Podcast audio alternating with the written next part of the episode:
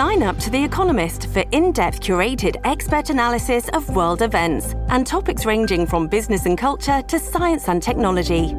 You'll get the weekly digital edition, online only articles, curated newsletters on politics, the markets, science, culture, and China, and full access to The Economist Podcast Plus.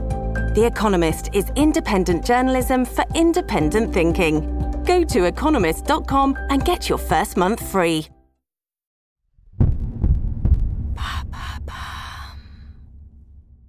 Qu'est-ce que l'affaire du siècle, ce scandale environnemental français? Merci d'avoir posé la question. Les quatre ONG fondatrices de l'affaire du siècle, la plus grande campagne de justice climatique en France, relancent la machine judiciaire. Le 14 juin 2023, elle demande une astreinte d'un milliard cent millions d'euros à l'État qu'elle accuse d'inaction climatique auprès du tribunal administratif de Paris. Le gouvernement ayant déjà été condamné deux fois pour ce chef d'accusation, le regroupement d'ONG souhaite que ce dernier tienne ses promesses. Le mot d'ordre de la directrice d'Oxfam France et ancienne ministre de l'écologie Cécile Duflot Plus la France tarde, plus la transition coûtera cher. Comment l'affaire du siècle est-elle née? En décembre 2018, les quatre ONG Oxfam France, Greenpeace, la Fondation pour la Nature et l'Homme et Notre Affaire à tous se réunissent et décident de poursuivre l'État pour inaction en matière de lutte contre le réchauffement climatique. En moins d'une semaine, la pétition lancée par l'organisation récolte plus de 2 millions de signataires. La réponse du gouvernement est jugée insuffisante par les quatre ONG qui décident de déposer un recours devant le tribunal administratif de Paris en mars 2019. Le jugement est rendu deux ans plus tard, en février 2021. Considéré par les associations comme une victoire historique pour le climat, le tribunal condamne l'État pour faute et somme le Premier ministre de prendre toutes les mesures nécessaires pour réparer le préjudice d'ici à la fin 2022. D'où la demande d'astreinte faite en juin 2023. L'affaire du siècle juge que le gouvernement n'a pas fait les efforts nécessaires. L'État n'a-t-il vraiment rien fait pour lutter contre le réchauffement climatique?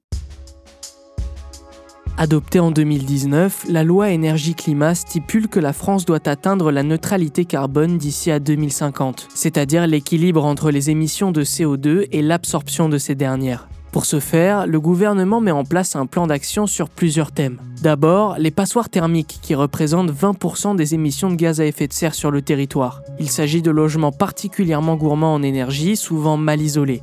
Dans le barème gouvernemental du diagnostic de performance énergétique, aussi appelé DPE, les passoires se situent entre F et G, soit les plus mauvaises notes.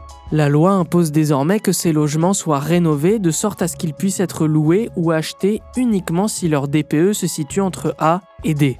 Le gouvernement souhaite ensuite s'attaquer au secteur du gaz et de l'électricité, notamment en supprimant les tarifs réglementés ou encore en fermant certaines centrales nucléaires comme celle de Fessenheim par exemple. Ces actions ont pour objectif d'équilibrer le mix énergétique, c'est-à-dire que la production de gaz et d'électricité soit issue le plus possible d'énergie renouvelable.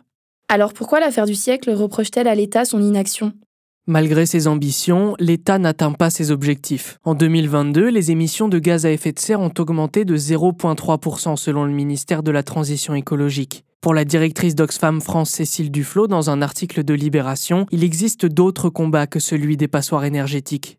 Ce milliard d'euros devrait servir pour accélérer les changements en termes d'isolation des bâtiments, de moyens de transport moins polluants ou encore pour enclencher une autre politique agricole. Selon les chiffres du ministère de la Transition écologique, les transports représentent 29% des émissions de gaz à effet de serre, tandis que le secteur agricole en représente 19%.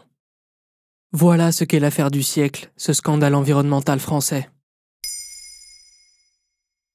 Maintenant, vous savez, un épisode écrit et réalisé par Samuel Lombroso. Ce podcast est disponible sur toutes les plateformes audio. N'hésitez pas à répondre au sondage du jour sur Spotify. Et si cet épisode vous a plu, vous pouvez également laisser des commentaires ou des étoiles sur vos applis de podcast préférés.